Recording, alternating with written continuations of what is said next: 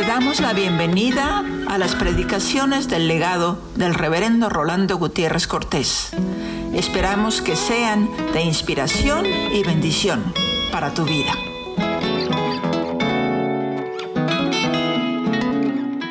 Quisiera antes de adentrarnos al pasaje de este día, que como lo anunciamos el domingo pasado, habríamos de verlo en la dimensión de Jesucristo, dar una figura que nos pueda ayudar para mantener firme en nuestra imaginación un elemento fundamental. Claro que voy a identificar al pobre con Jesús basándome en la expresión de que quien es conocido por todos como alguien rico, porque es el Hijo de Dios, se hizo pobre para que nosotros en su pobreza fuésemos enriquecidos. Sin embargo, me doy cuenta de una imagen que en nuestra América se ha proliferado y no es solamente la del Cristo macilento y crucificado en el Calvario, a cambio de el resucitado e intercediendo por nosotros en el cielo, sino también por alguna razón.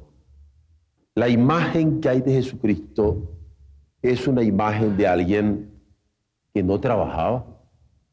Poco se habla de él como carpintero, poco se habla de él como obrero, poco se habla de él como responsable en su hogar o responsable a los designios de su padre. Y yo quisiera que también tomando una palabra de él, tuviéramos una imagen. Llevad mi yugo sobre vosotros y aprended de mí, que soy manso y humilde de corazón. Dando a entender con esto que la imagen que Jesús proyecta de sí mismo es la de alguien que lleva una labor que llevar a cabo llevad mi yugo sobre vosotros y aprended de mí. Y con esta imagen yo quisiera introducirme en esta hora. En primera instancia, porque a veces nosotros queremos con indiferencia no trabajar. Puedo pensar desde la indiferencia que tiene alguien en la casa que se hace el de la vista gorda para no lavar los platos, hasta la indiferencia que podemos tener en estos momentos como ciudadanos del país. Conmigo no se va a resolver nada. Yo voy a comprar los dólares. Al cabo otros se están haciendo ricos. Yo no creo porque yo no pueda defender, aunque sea unos cuantos centavitos. Y de indiferencia en indiferencia nos vamos socavando a nosotros mismos. Por no trabajar, o por eludir nuestras propias responsabilidades personales. Y a veces nosotros a esta indiferencia la vemos con desprecio, con menosprecio. Y cuando alguien está sufriendo una pobreza por esta cosa, decimos, bueno, que por su gusto muere y que lo entierren para. Él está acabándose solo, pues que no cuente conmigo. En otras ocasiones, la pobreza viene no solamente por indiferencias, sino por desorden. Desde las personas que gastando, ganando 50 pesos gastan 100, o mil gastan 5 mil, o 5 mil gastan 50 mil, y si no que lo digan la gente que no sabe manejar una tarjeta de crédito. Hasta el desorden que se puede tener en las compras de las situaciones de la casa, en donde se pudren los alimentos por falta de previsión y en donde se pone en desuso una ropa que jamás se usó adecuadamente, se compró también sin ninguna mentalidad de uso auténtico, sino de ostentación y suntuosidad. Y cuando alguien se anda quejando en cuanto a su pobreza, pero le conocemos el desorden en que vive, decimos, ¿quién va a tener misericordia de este? Yo por lo menos no la tengo. Sin embargo, lo maravilloso para mí es que Cristo, siendo rico, se hizo pobre.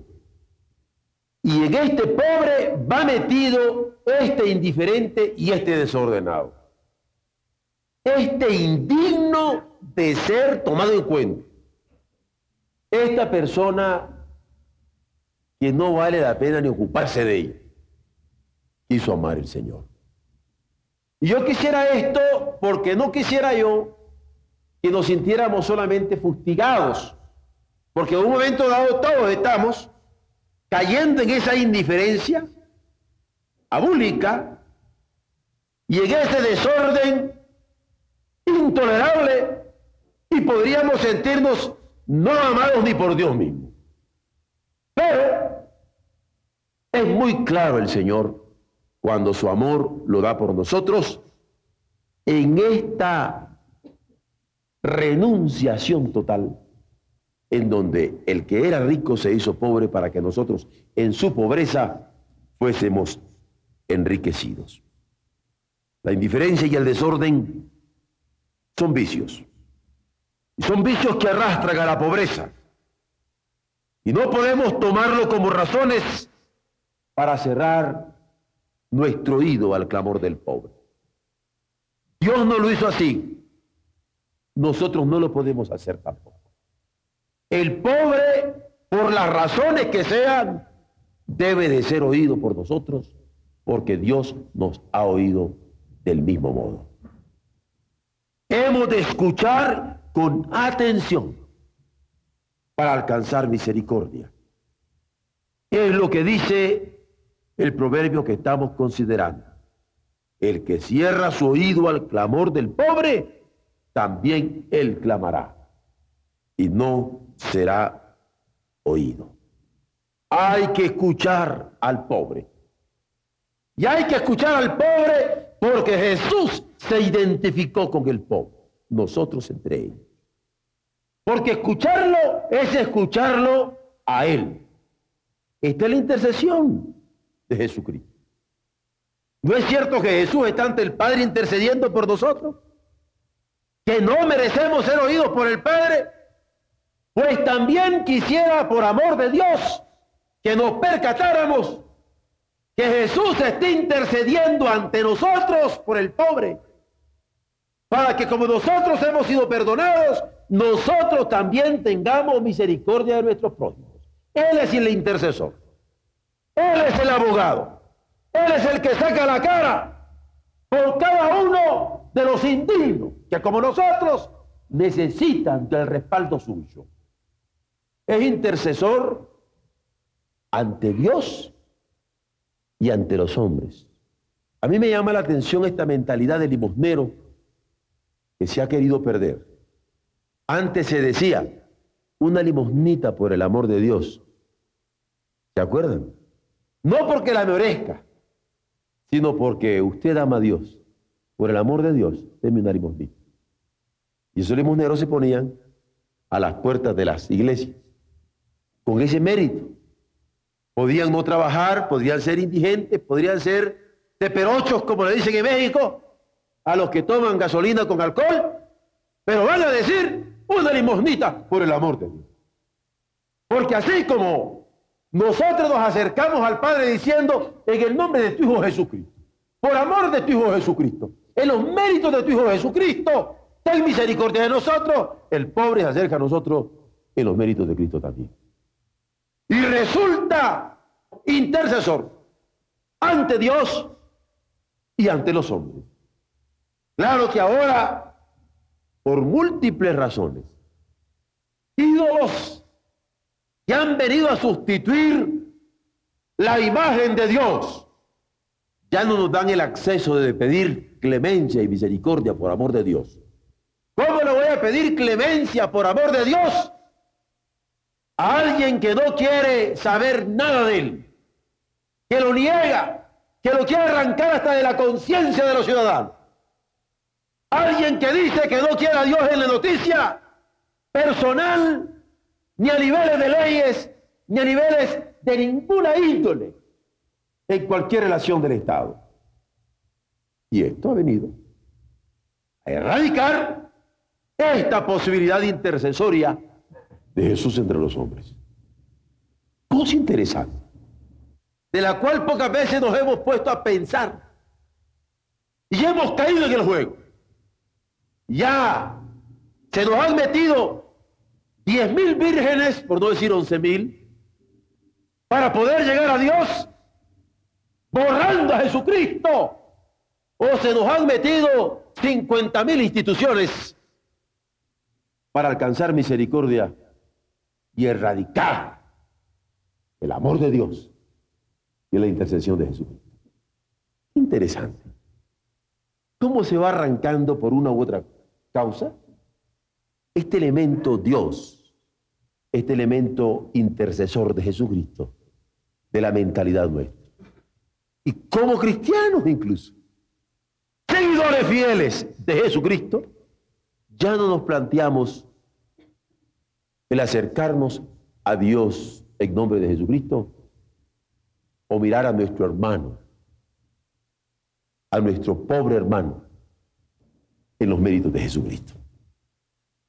Pero hay que escuchar al pobre a través de Jesús para también interceder con su actitud y disfrutar del amor eterno del Padre. A pesar de lo indigno que resulten las causas de la pobreza, Jesús las dignificó con su encarnación. A pesar de lo indigno que resulten las causas de nuestra pecaminosidad, Jesús las acreditó con su muerte, convirtiéndose en el pobre en el condenado capaz de clamar al Padre como hijo, pero también capaz de llamar a sus discípulos como maestro o capaz de llamar a todos los hombres que no quieren saber nada de él como su Salvador. Esta es la humildad sin límite ante el Padre, ante los discípulos y ante sus enemigos de parte de Jesús. ¿O ustedes creen que Jesús solo fue humilde con su Padre? Claro que Jesús fue humilde con su Padre. Y obedeció hasta la muerte y muerte de cruz. No hay cuestión de eso.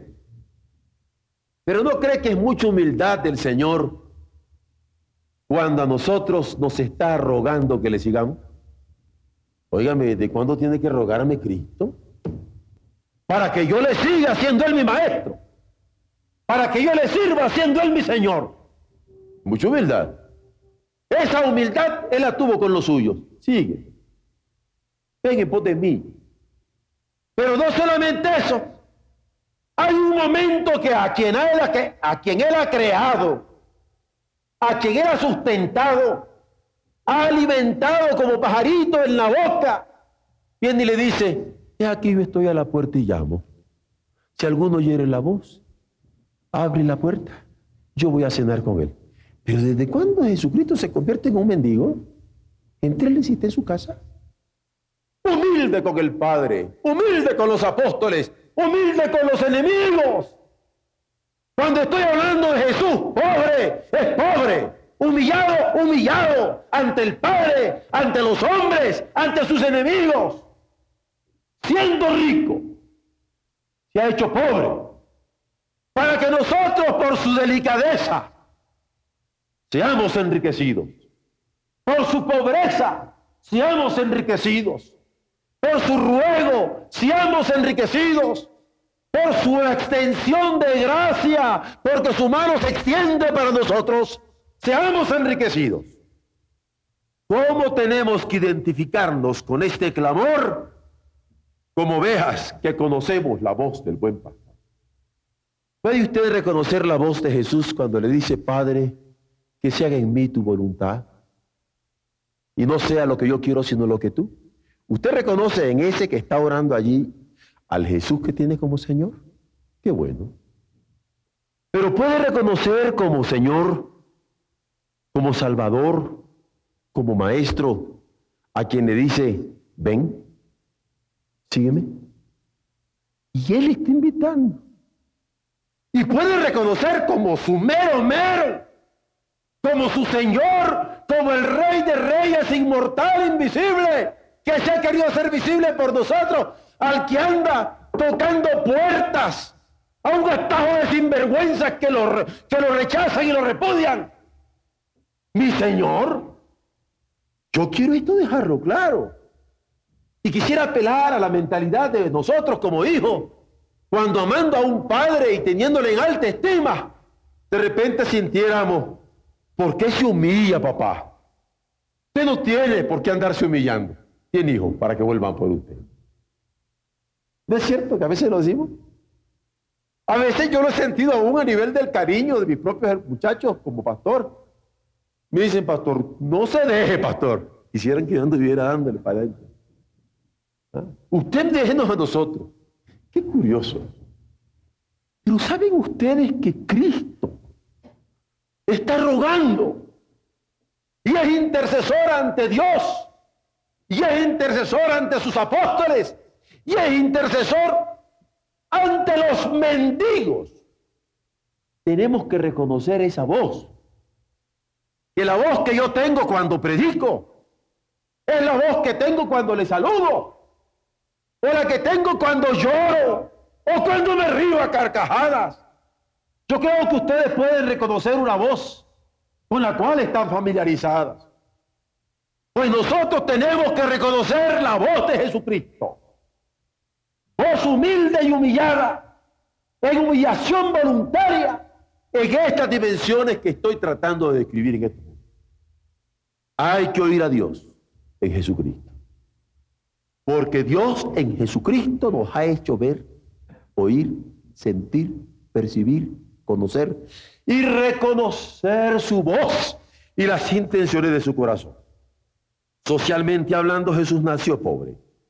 En un hogar de pobres y en un pueblo sojuzgado bajo el imperio romano, pobre. Alguna vez les dijo a los suyos que aún las zorras tenían sus cuevas y las aves sus nidos, pero él como hijo del hombre no tenía ni dónde reclinar su cabeza. Su pobreza fue tan clara que en la hora de su muerte la cruz lo manifestó desamparado del Padre, desamparado de sus seguidores y a merced de sus enemigos. Y la tumba en que fue sepultado fue una tumba obsequiada por la generosidad de un rico pobre ante el desamparo del Padre, al abandono de los suyos, impotente ante los atropellos de los directores del poder político y religioso de aquella época. Así lo presentan los evangelios. Su sentimiento de humildad fue notorio. Fue humilde en medio de los abusos del poder de los romanos. Fue humilde en medio de la corrupción de sus contemporáneos. Fue humilde en medio de los fraudes de personas a quienes se atrevió a llamar para seguirle, como en el caso de Mateo, o a pedirles morar en su casa como a Saqueo. ¿Saben ustedes lo que es identificarse con Mateo? Un miembro del imperio que recibía paga por vivir de la carne de sus hermanos. Jesús se identifica con él. Y el usurero de Saqueo y he querido extraer estos dos personajes ricos, Mateo y Saqueo, para que nos demos cuenta de que el Señor, al identificarse con nuestra pobreza, se está identificando con nuestra pobreza, aun cuando pudiéramos pensar que somos ricos porque materialmente tenemos algunos bienes materiales. Y es que Cristo no se sintió rebajado por ser pobre. Jamás. Ni tampoco claudicante por acercarse a los ricos en medio de situaciones tan claras como las que hemos apuntado. Él se acerca a Mateo no como alguien que se avergonzaba de Mateo. Así lo llama. Él se acerca a Saqueo no como sintiéndose avergonzado porque iba a morar con Saqueo. Así entra a su casa. Él sabía por experiencia que habían muchos pobres víctimas de la injusticia de los hombres, como lo apuntaban los profetas de parte de su padre. Sin embargo, también supo ofrecer, como hijo del Altísimo, la gracia sobreabundante de su amor, que cobija a los hombres sin distingo económico, que cobija a los hombres sin distingo social, que cobija a los hombres sin distingo político, que cobija a los hombres sin distingo cultural. Mateo y Saqueo son estos dos ricos pobres a quienes el Señor cobija con la oportunidad de su gracia. Los invita y se invita. Porque a Mateo lo invitó, pero con Saqueo se invitó. ¿Sabe qué, Saqueo? Quiero comer en tu casa, ven. Qué cosa linda de eso. ¿Por qué no me voy a invitar yo donde yo quiero comer? Alguien que no quiere verme. Y yo digo, pero yo sí quiero verte y te va a costar una comidita. Así que vámonos. Y no solamente para él, todos los que lo seguían. ¿Cómo la ven? Porque a veces nosotros vemos estas cosas muy superficialmente. Pero Jesús se invitó. Y con eso no se sintió claudicar. No era para que Saqueo no hubiera aceptado. Sin embargo, él sí lo hizo. Hay que entender cómo Jesús encarna a este pobre Dios en cuyo clamor oímos las intenciones más íntimas de su corazón y ante quien no podemos cerrar oídos cuando dice, sígueme o desciende que es necesario que hoy more en tu casa. Y si alguno me abriere la puerta, entraré a él y se daré con él y él conmigo. Hay que oír a Dios en Jesucristo. Yo no sé a cuántos en esta misma hora podría estar haciendo sentir, sígueme, sin más explicaciones, como en el caso de Mateo, sígueme, y dejándolo todo lo siguió. No sé a quién el Espíritu Santo le podría estar diciendo como a Saqueo, desciende, no te hagas el interesante, ya te vi. Es necesario que hoy more en tu casa. O no sé a cuántos el Espíritu Santo podría estar diciéndole, he aquí yo, yo personalmente, soy el que estoy a la puerta y llamo. Porque hay que oír a Dios en Jesucristo porque de lo contrario, no habremos entendido a través de la revelación suprema que tenemos de la Biblia lo que quiere decir este proverbio. El que cierra su oído al clamor del pobre, también él clamará y no será oído. Y Jesús es el pobre de Dios ante quien no podemos endurecer el corazón como rebeldes engreídos. Hay que oír a Dios en esta voz de Jesucristo que hoy podemos distinguir. Pero también hay que oír a Jesús en su invitación. Porque la voz de Jesús es particular, es suya, con su timbre, con su penetración, con su fuerza, su propia fuerza, fuerza de vida. Porque muchos están dispuestos a oír la voz de Dios en el Antiguo Testamento, pero no identificar a Jesús como la voz de Dios que se revela entre sus páginas. Y esto es descuido letal. Cuando decimos, yo acepto el Nuevo Testamento como la palabra de Dios, pero el Antiguo Testamento no. Yo acepto que el Nuevo Testamento es la palabra de Dios que nos ha revelado en Jesucristo, pero Jesucristo nunca nos ha hablado en el Antiguo Testamento. Cuidado. Erráis ignorando las escrituras, porque ellas son las que dan testimonio de mí. Por eso hay que oír a Jesús en su invitación a través de toda la revelación de la escritura. Y este es el gran desafío. Identificar que Jesús es la palabra de Dios, que a través de los siglos se ha revelado y que en los postreros tiempos, como dice el autor a los hebreos, se quiso encarnar en el Hijo. Es reto a la soberbia y requiere disposición interior para escuchar. Es desafío a la obsecación que demanda actitud del alma para seguirle como Mateo cuando fue invitado por él, o Saqueo cuando fue interpelado a abrirle las puertas de su casa. Considérese. Ambos tuvieron que hacerlo, aceptando como compañeros de viaje a las turbas que seguían al maestro. ¿O ustedes creen que Saqueo le dijo a Jesús, ah, como no, Señor, yo te recibo a ti, pero mire, toda esta mafia, todos estos nacos, no van conmigo. Eso no es cierto. Yo a Jesús, pero no a estos que Él quiere salvar. No, no, no, no, no, no. Jesús entró con todos ellos. Y cuando aceptaron a Jesús, tanto Mateo como Saqueo, tuvieron que aceptar a los urgidos, a los necesitados, a los enfermos, a los endemoniados, buscando la consolación de su presencia y la liberación de su palabra.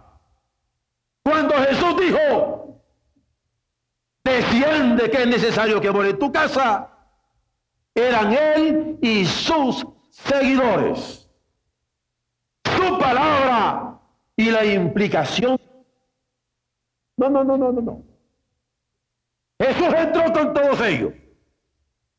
Y cuando aceptaron a Jesús, tanto Mateo como Saqueo, tuvieron que aceptar a los urgidos, a los necesitados, a los enfermos, a los endemoniados, buscando la consolación de su presencia y la liberación de su palabra. Cuando Jesús dijo, desciende que es necesario que muere en tu casa, eran él y sus seguidores. Su palabra y la implicación de su demanda. Este es Jesús. Y si usted ha aceptado a Jesús, aunque le guste o no le guste, me va a tener que aceptar a mí porque me quiere mucho. Algunos dirían, yo acepto a Jesús y a toda su iglesia, pero ese pastorcito, mire, que no me lo pongan en ensalada. Pues ahí estoy.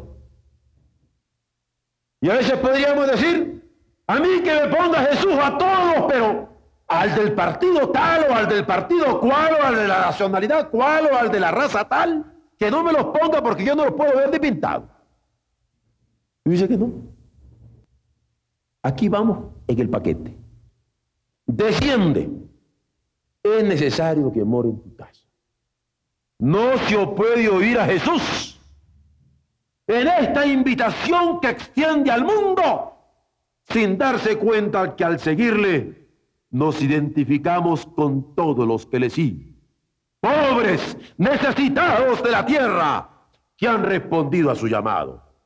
En ello quizá se revela el alto valor religioso de la pobreza, porque se identifica a Jesús como el pobre de Dios, pero nos identificamos en él con los pobres de la tierra. Esto es fuerte en los hechos de los apóstoles. Es Él el que añade los que van a ser salvos. A la iglesia no entramos por votación, olvídense. Aquí la democracia no es funcional. El Señor tiene misericordia de quien tiene misericordia. Pero Señor, si es que esta es una prostituta y a mucha honra. Pero ¿cómo la mandas antes que entre al Instituto Bíblico Oreb? Aquí ande predicando por ahí en toda Samaria. A ver, tráigame el pastorcito de Oreb, yo me voy a encargar de él. Me parece, ¿con qué cara le acerco a él yo? Yo tendré misericordia de quien tendré misericordia. ¿Qué valor en esto? Allí nuestros resentimientos son superados por los sentimientos de su gracia. Porque a veces estamos resentidos con nosotros, ¿no? Yo lo he visto mucho con hermanos que están resentidos con los gringos. Pero ese no es el sentimiento de Jesús. Están resentidos con los comunistas. Pero ese no es el sentimiento de Jesús. Están resentidos con estos negros, con estos chicanos. Aquí ni perros ni chicanos. Ese no es el sentimiento de Jesús. Por encima de los resentimientos de los hombres está el sentimiento de Cristo está el sentimiento de Jesucristo. Son superados por ese sentimiento de gracia. Nuestras desconfianzas es superada por su confianza absoluta en tanto que hijo con su Padre.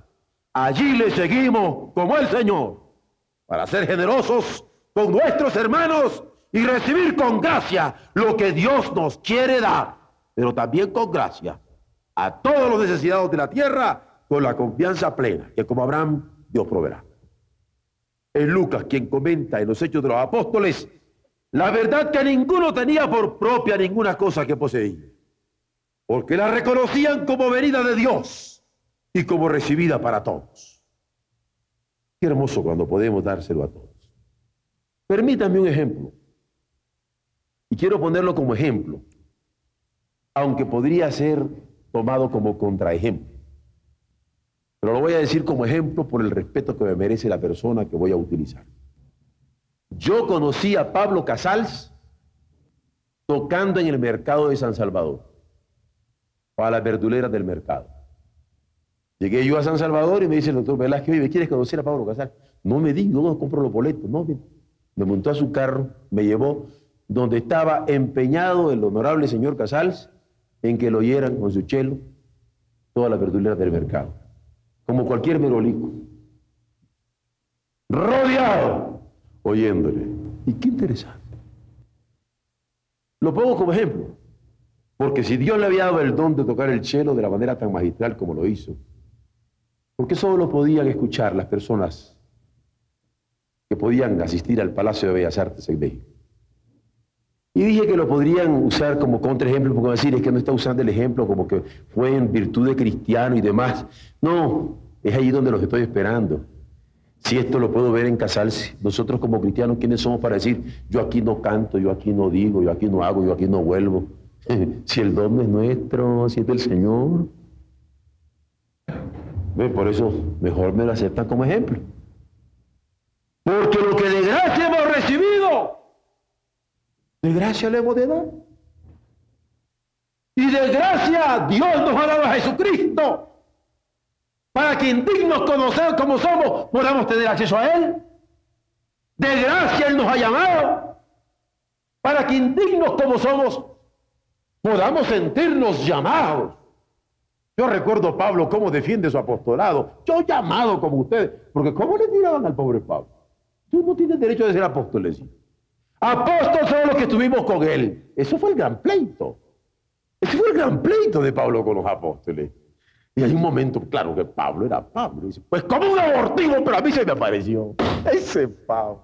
¿Ah? Y más que a todos ustedes, es extraordinario, Pablo. Y es que Dios nos ha querido llamar y hacernos dignos de su gracia. Y nos podemos sentir a lo Pablo llamados. Y alguien me podría decir, es que no eres Pedro y Juan y Felipe y Santiago y Tomás. Pues como Pablo, indigno, el último de todos, pero quiso ponerme como el alto de su gracia y su evangelio. Y si el Señor ha querido hacer eso con nosotros, ¿por qué nosotros no podemos acompañar a Jesús cuando está tocando la puerta de un indigno para llamar en su gracia a que engrose los redimidos en su iglesia? ¿Por qué nosotros no podemos escuchar al pobre a través del pobre? Porque nosotros hemos sido hechos ricos. Y la gracia viene chora, sobreabundante, perdonadora de nuestro Padre Celestial. Juan, en su primera carta, capítulo 3, verso 17, invita por eso a sus amados a no cerrar sus entrañas ante el sufrimiento de sus hermanos porque quien ha oído a Jesús en su invitación para seguirle, se identifica con sus sentimientos de hijo ante su Padre y de compasión ante todos los hombres. Y no me vengan a decir que esto no tiene base bíblica. ¿eh?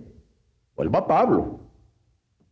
Pablo es categórico cuando dice, haya, coma, pues, coma, en vosotros el mismo sentir que hubo también en Cristo Jesús. Y no podemos tener otro sentimiento que el de él. Y no me vengan con que esto es, es solamente a nivel de sentimiento, ya. Me van a decir que soy un seguidor de Schopenhauer. No. Pablo de nuevo, nosotros tenemos la mente de Cristo. No solamente eso, la decisión de responder al Padre es decisión que en nombre de Cristo, por quien somos acreditados ante su gracia, nosotros hacemos. Y es que la personalidad total se integra en él. Por eso es que Juan le llama a los hermanos y les dice, no cerrar las entrañas, no cerrar la mente, no cerrarse al clamor del pobre. ¿Quién puede ignorar que este pasaje es claro? En donde se requiere oír el clamor del pobre que se encarna en Jesús. Solo en Él es que podemos identificarnos adecuadamente con Dios y con nuestros prójimos. El que cierra su oído al clamor del pobre, también él clamará y no será oído. ¿Por qué? Ah, porque si hay que oír a Dios en Jesucristo, y hay que oír y distinguir y conocer y reconocer y duplicar como ecos vivos la voz de Jesús, hay que confiar en la intercesión suficiente de Jesús. Suficiente de Jesús. Ya esto se los he contado alguna vez.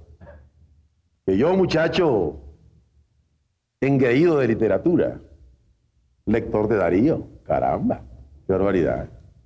Me encantaban esas cosas. Pero al mismo tiempo, pegadito de mi pastor, como su sombra. En un momento cuando ya me sentí un tanto embarnecido, como dicen los mexicanos, así como entradito en carne, ¿no? Se me ocurrió llamarle la atención a mi pastor, porque yo lo respetaba mucho, lo quería muchísimo. Era un hombre de una cultura extraordinaria, pero siempre tenía que terminar con la misma cosa. Alguien quiere aceptar a Jesucristo como el único y suficiente Salvador de su alma. Y le digo yo, oye, que tú no podrías decir otra cosa. Hay tantas otras palabras en el vocabulario. Y ahorita casi estoy imitándolo a él de la manera como yo se lo decía, porque también él era, él era muy enérgico. No se lo hubiera dicho. La respuesta iba dejando su carrito. Es que es único y suficiente. Ya no volví a hablar yo todo el viaje. Fue para decirme por qué Jesucristo es único y no hay otro. Y suficiente. Y cuando pongo estos elementos de suficiencia en la intercesión de Cristo, perdone. Las alusiones personales y anecdóticas. Pero qué hermoso es haber sido, permítanme la expresión, estoy hablando de literatura, imprimido, marcado, caracterizado por alguien que me enseñó a darme cuenta que es suficiente intercesión. Les pedía perdón porque dije imprimido y impreso. Pero es que eso como que clava más allá de la letra. A lo más hondo del corazón. Marca. Porque hay que confiar en la intercesión suficiente de Jesús. Ahora, cuando no se confía en eso es que se cierra el oído al clamor del pobre. Pero si yo sé que es el único y suficiente intercesor en mi favor, y él me dice, si no haces esto, yo no hago esto otro, encanta, aún por obediencia utilitaria lo haría. Aunque lo que la escritura nos hace ver es que el amor de Cristo es el que nos debe construir, no un utilitarismo a ultranza. Y cuando Mateo escuchó el sígueme, no desoyó el privilegio que tuvo al alcance de su mano. ¿Sabe usted lo que es oír a Jesús que le dice, sígueme?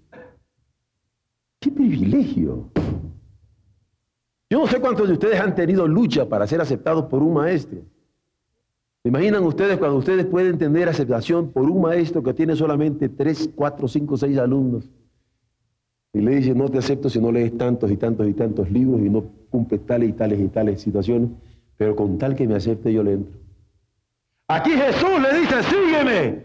Y Mateo no desoyó aquel privilegio. La tuvo al alcance de su mano como herencia inapreciable en su favor y la tomó, oyó, obedeció y se aprovechó. Y cuando Saqueo escuchó, desciende porque es necesario que hoy more en tu casa. Miren, no exagero. ¿Ustedes creen que Saqueo le dijo, espérame tantito? Y fue poquito a poco bajando un pie y bajando el otro pie y sobándose las ramas.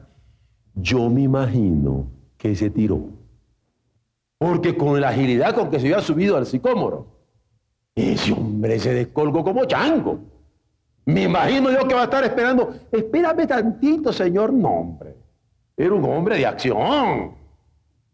El Señor le dice, desciéndete, no es para andar contemplaciones, es para seguirlo y ya. Oyó, obedeció y aprovechó, abriendo su corazón, abriendo su casa, abriendo su vida toda.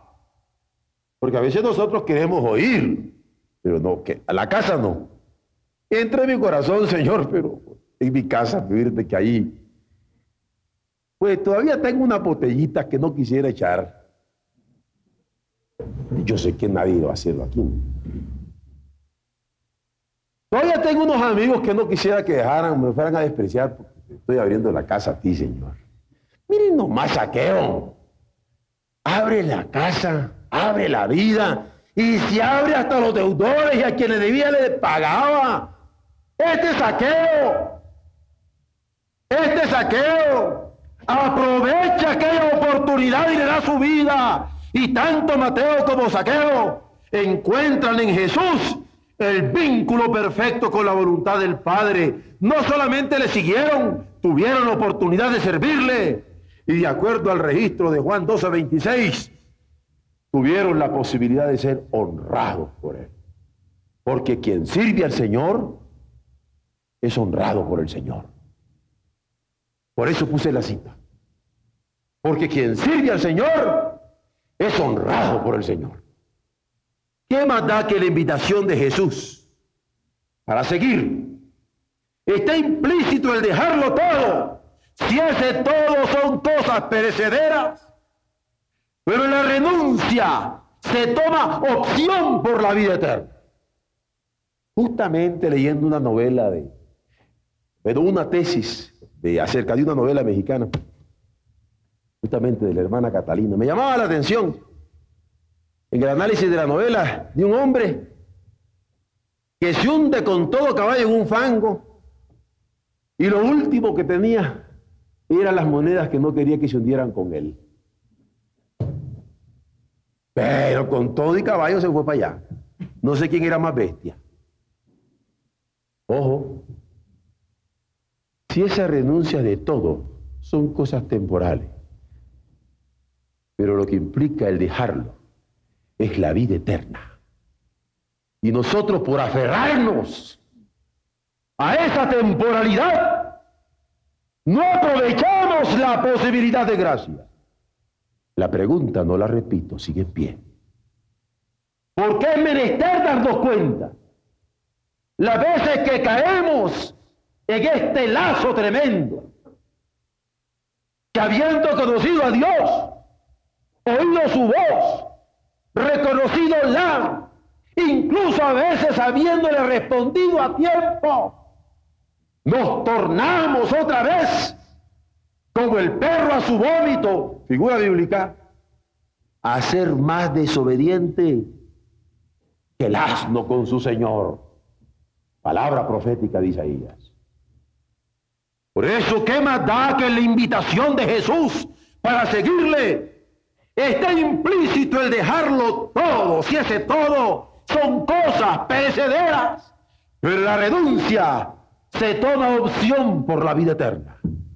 Vaya recompensa la que tienen los seguidores del Señor, que por escucharle tienen la seguridad de ser oídos por el Padre, porque Él es la intercesión suficiente ante ese Padre. Vaya recompensa de que siempre tengo con el Padre alguien que vuelve por mí. Y por seguirle, se contagian los seguidores de su amor generoso que se da en libertad y a manos llenas en las dimensiones del reino, gozando de la dulce comunión redentora del amor infinito del Padre. Porque ¿quién puede medir el amor del Padre? Yo a veces cuando me desespero con alguien que quisiera mandarlo a la olla más grande del infierno porque ya no aguanto, ¿saben qué me domestica? Cuando me acuerdo de aquel salmo que dice, porque para siempre es su misericordia. Y cuando yo hablo del infinito amor del Padre, no crean que estoy usando este infinito como una simple adjetivación, sino porque de acuerdo a la escritura toda, para siempre, es su misericordia. Y es interesante que el Salmo tiene como antecedente para subrayar este infinito amor del Padre un porqué. Y recuerda que el porqué es la razón. El para indica fin, el qué pide definición, el cómo pide método, pero el porqué es razón. Y aquí dice, porque para siempre es su misericordia. ¿Se imagina la bendición de oír a Dios en Jesucristo, de oír la voz de Jesucristo, de ir al pobre en mi favor, de tener ese intercesor ante el Padre cuyo infinito amor me cobija y lo tengo garantizado por Él. Vaya recompensa, la de responder a su voz y la que se tiene cuando la intercesión suficiente de Jesús está en nuestro favor de tal manera que más que acercarnos a Dios con resentimiento de la carne, podemos orar en Cristo, con sus sentimientos de amor y de modestia. Con sus sentimientos de amor y de modestia. En la modestia se concede. Y cuando yo oro ante Dios en el sentimiento de Jesucristo, estoy envuelto en un sentimiento de amor, listo a conceder y a ceder. Y es más, y es más, Alguien podría decirme que esta modestia solo sería posible en la relación de un esposo y de una esposa. Porque con ella sí puedo yo conceder y ceder, pues es mi esposo. Con mis hijos o con mi padre, con mis hermanos. Pero ¿saben ustedes lo que dice la Biblia a la letra? A la letra, a la letra, en cuanto a la modestia se refiere que ahora en las versiones de ustedes, digo, en las que actualmente tenemos nosotros en la versión 60, dice gentileza. Lo que dice es esto, vuestra modestia, vuestra gentileza, sea conocida de todos los hombres. ¿Cómo la ven? Cuando yo escucho la voz de Cristo, y oro con su sentimiento de amor y de modestia, eso en favor de todos los hombres, porque podemos clamar y ser oídos. He aquí entonces el gran privilegio. Quien oye el clamor de Jesús va a orar poseído por su espíritu de amor y de perdón. ¿Qué dice el verso? El que cierra su oído al clamor del pobre. También él clamará y no será oído. Bendito sea el Señor por esta palabra suya, para que adentrándose en nuestro corazón podamos responderle en la palabra que nos ha dado Jesús y Él pueda tener misericordia en favor nuestro tal como lo ha prometido en su palabra bendita. Esta palabra de que él mismo dice, el cielo y la tierra pueden pasar, pero esto no pasará. Y ha sido de esas promesas que nos podemos mover con toda la seguridad. Amén.